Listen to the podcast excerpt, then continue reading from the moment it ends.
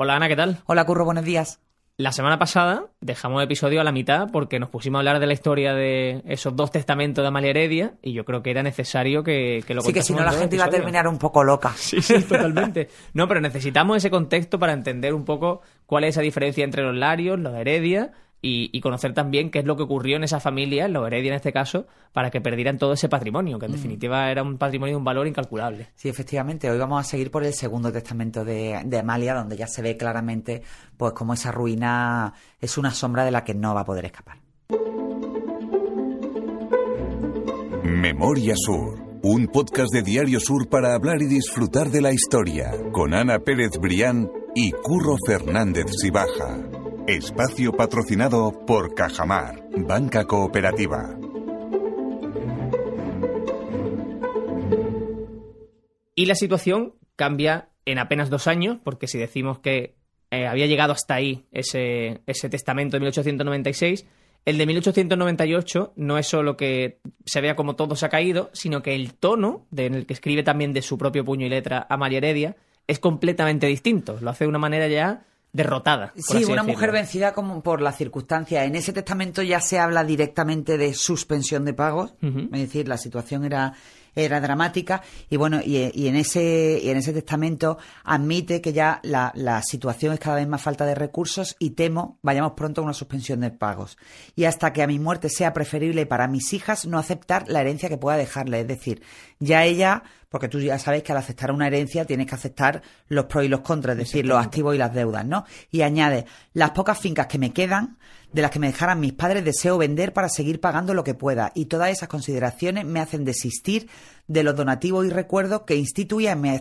anterior testamento de hace dos años, que dejo aquí para que mis hijas vean que las he tenido presente a todas. Es decir, aquí hay un tema importante, porque un, un testamento, o sea, el testamento de 1898 anula al anterior. 96, pero claro. Amalia quiere dejar ese testamento de 1896 para que vean que se ha acordado de todo y cada uno, para que después, bueno, pues no hubiera esa suspicacia, más allá de que lo gordo, y si me permite decirlo así, se lo deja Amalia y Claro, a claro. Francisco Silvela, ¿no? Entonces, ella añade, a- añade ese otro testamento, pues para que vea que a pesar de que ya no puede repartir nada más, o sea, decir que no les va a llegar a la mayoría, ni cubiertos de plata, ni nada, porque lo vendieron todo, que por lo menos que se, que se acordó de ella, sobre todo de las hijas.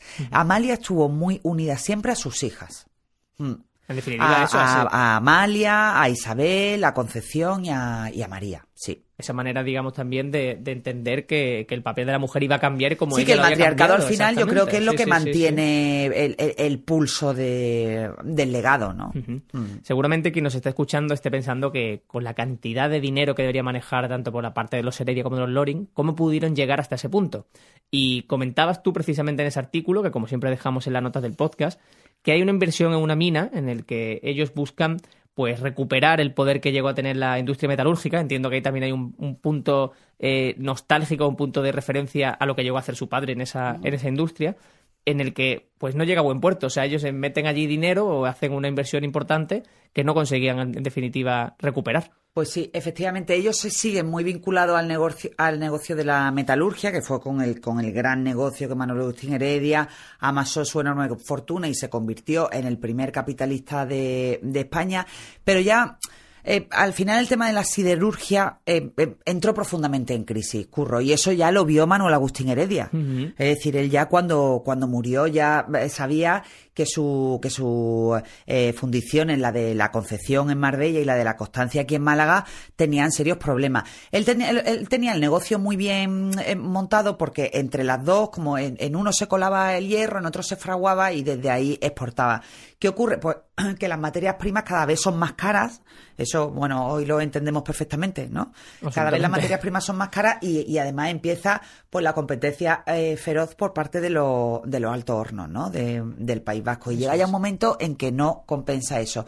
Entonces Amalia y Jorge, que también se habían vinculado mucho a todo ese tema de las minas, de la siderurgia y tal, pues parece que invirtieron eh, una enorme cantidad de, de dinero eh, en las minas de carbón eh, de Belmez y Espinel, en Córdoba. Y en concreto lo que querían hacer era crear un ramal que permitiera conectar las minas de Córdoba a través de ferrocarril. Y entonces también querían así solucionar, dice, dice Eva Ramón Frendo en su artículo, buscaban así solucionar los problemas de la industria metalúrgica malagueña, es decir, que esos problemas ya existían.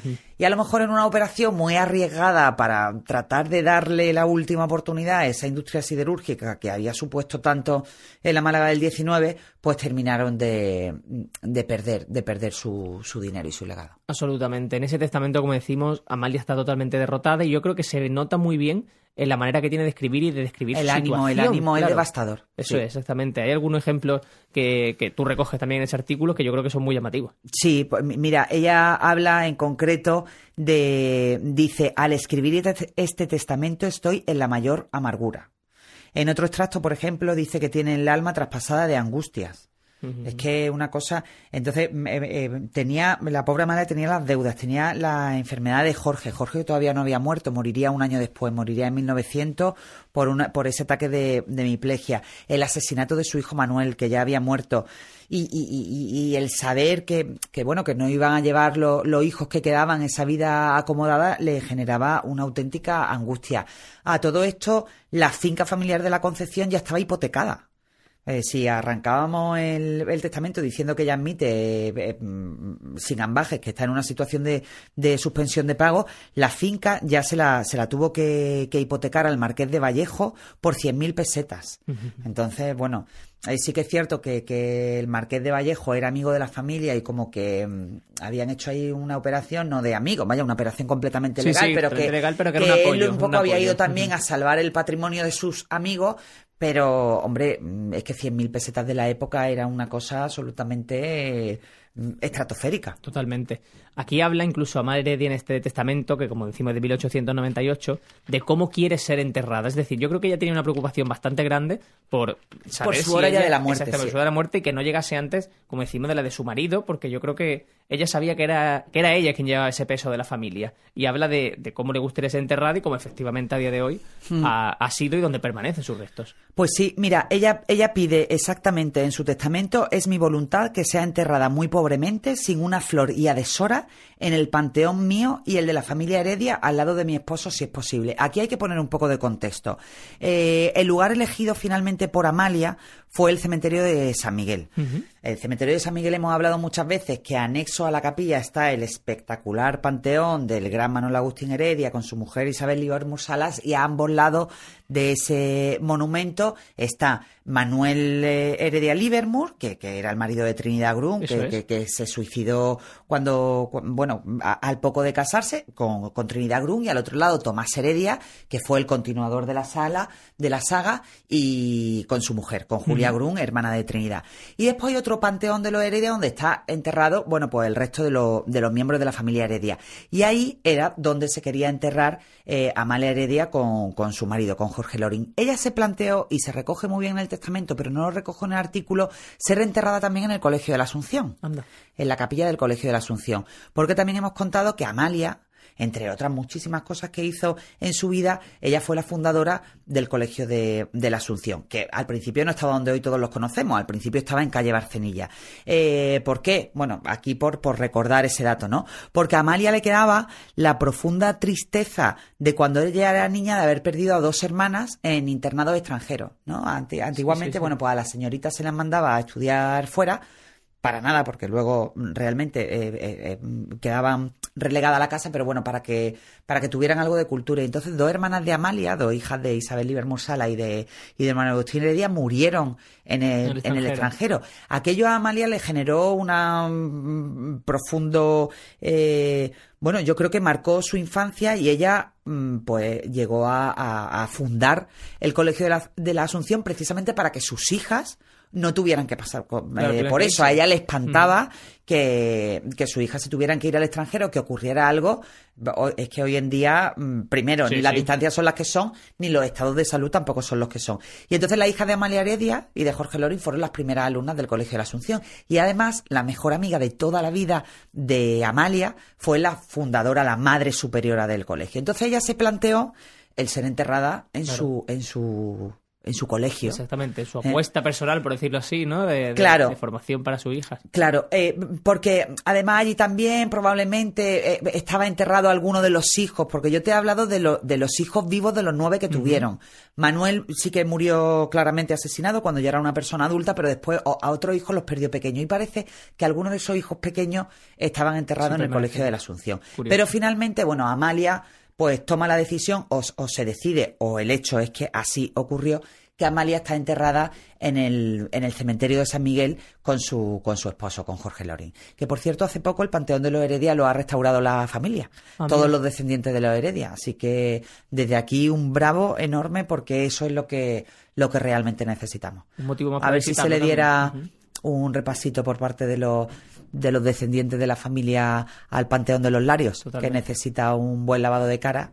Y, y bueno, y según hemos contado aquí al principio del anterior podcast, los Larios sí que mantuvieron que deben, ese legado. es exactamente, los decir, que tienen- no tienen excusa, por decirlo Sí, así. sí, los cementerios históricos hay que cuidarlos porque al final son los que nos regalan todas estas historias, curro.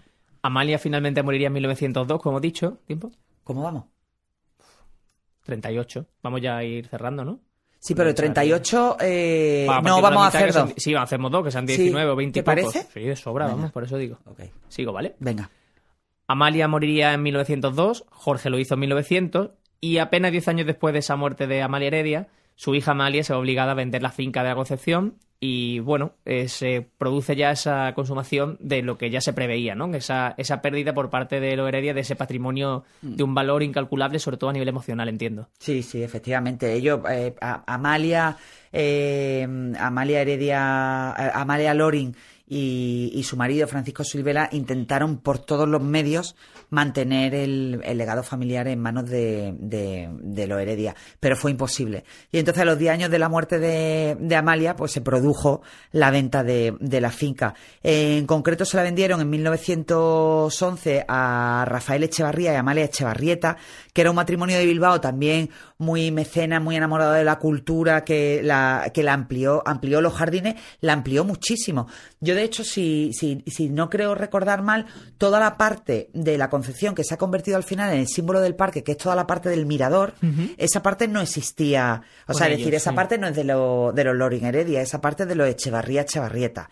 Pues, además, no sé si Blanca fue la que contó Blanca no lo contó, que, que precisamente la finca llegó a ello en unas condiciones un poco deplorables y que la vegetación se pudo salvar porque esa falta de cuidado hizo que se, que se creara una especie de cúpula vegetal Que se protegiera, en definitiva. que claro que al final terminó de proteger muchas especies de, de la finca, pero claro, tú imagínate a- a- al final la finca que tenía las tierras anexas eh, y que y, y co- con las que ya no era posible mantenerla, pues la finca estaba en franca en franca decadencia y entonces como te digo eh, se, se vende a, a este matrimonio a Rafael Echevarría y a María Echevarrieta y bueno después el matrimonio eh, eh, fallece y, y queda ya en, eh, en manos de la familia. Y ahí hay una franca decadencia de, de- de la finca de la Concepción hasta los años 60. ¿no? Eso Que- es. Mm. Pero en definitiva, esa, esa, eh, el hecho de que la familia Echevarría Echevarrieta se hiciera cargo de la finca de la Concepción fue algo positivo también. Y de hecho, Sí, fue algo de positivo porque la- les devolvió, le devolvió el esplendor, es decir, ellos rehabilitaron el palacete, es. rehabilitaron toda la parte de, del cenador, el cenador que todo el mundo lo conoce, que es lo que se llena de glicinias, que es un absoluto espectáculo. Está eh, viendo el palacio de frente, lo que está a mano izquierda, que además el cenador eh, fue forjado en la siderurgia de los Heredia, era una de las joyas de, es. de la corona, de la Concepción. Y bueno, e- ellos incorporan muchísimas más especies botánicas y, como te digo, amplían muchísimo los márgenes de la finca como una finca eh, botánica y de recreo. Y sobre todo esa parte de- del mirador que de hecho es el símbolo de, de la finca de la de la Concepción. finca, eso es. Durante unos 50 años ese jardín botánico va perdiendo peso y finalmente en 1990 es recuperado por el Ayuntamiento de Málaga y hoy lo tenemos en un perfecto estado y en una manera eh, perfecta Por para 600 visitarlo. millones de pesetas lo compra el Ayuntamiento de Málaga, pero bueno, yo creo que fue una, Una buena inversión. una buena inversión Sí, sí. porque al final, bueno, pues el Jardín de la Concepción queda pues como ese escenario absolutamente brillante de una época eh, que conserva su sabor en el, se conserva perfectamente el sabor en el jardín y en el palacio, pero que también ha evolucionado con, con los tiempos, ¿no?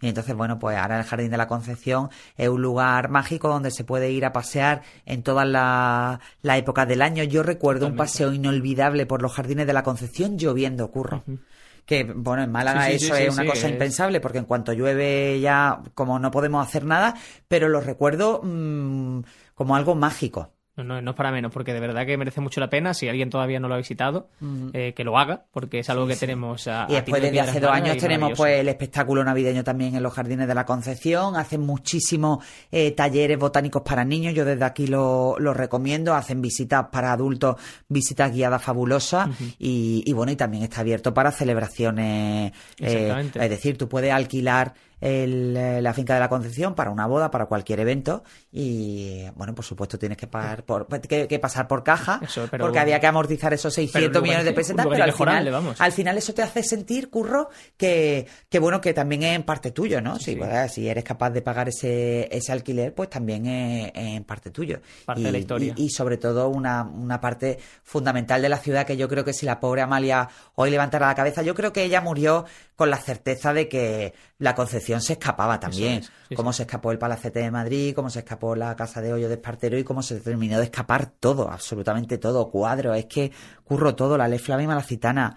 Eh, pero yo creo que era como su última tabla salvavidas emocional era la finca de la Concepción y tampoco pudo ser. Totalmente. Esa es la historia de por qué quizás los Heredia a día de hoy para el malagueño de a pie no tienen el mismo renombre, no suena igual que los Larios y estos son los motivos realmente, el hecho de, una gestión que pudo ser mejor, pero desde luego una persona y un matrimonio, en este caso el de María y Jorge, eh, preocupado por Málaga. Después, después vamos a ver, después hay otra parte de la familia, eh, por ejemplo, yo leí en la memoria de María Pía Heredia, eh, de, que, fue descendiente de los Heredia, por ejemplo, los quebraderos de cabeza de Tomás Heredia Livermore, que fue el, varón que quedó vivo después del suicidio de Manuel, que era el que estaba llamado a, heredar de todo, todos los negocios de su padre, el quebradero de cabeza de Tomás y, es decir, la insistencia eh, hacia los miembros de su familia de que por favor de que vigilaran los gastos. Totalmente. Eso lo he leído yo en las memorias de María Pía Heredia, que son además súper conocidas. Y ella, ella es la que cuenta